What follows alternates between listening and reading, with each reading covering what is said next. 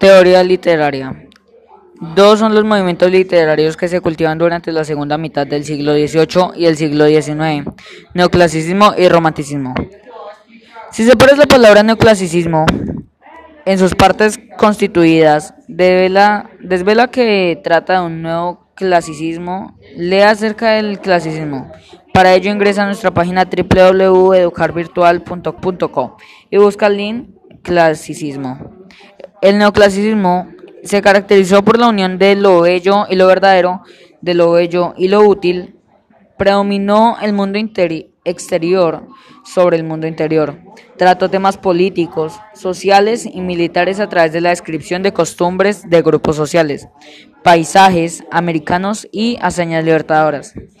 Analiza los siguientes mapas conceptuales te ofrece una panorámica de los movimientos artísticos cultivados en Hispanoamérica durante el periodo de independencia. Realiza una comparación entre neoclasicismo y clasicismo. Establece similitudes y diferencias. Bueno, neoclasicismo hispanoamericano, siglo XVIII a XIX.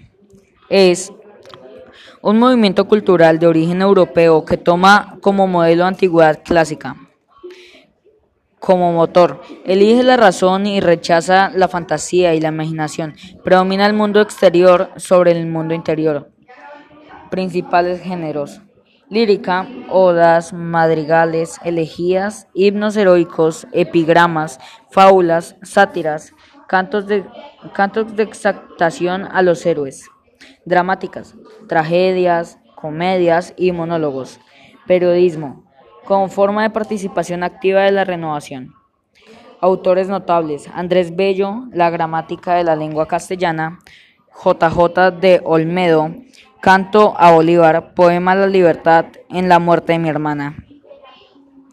JJ Fernández de Lizardí, Periquillo Sarniento, El negro sensible, Juanillo y el tío Toribio. Temas: El progreso, civilización, humanitarismo, reflexión, reflexión moral, indigenismo, americanismo e independencia. Mediante la evocación mitológica o histórica.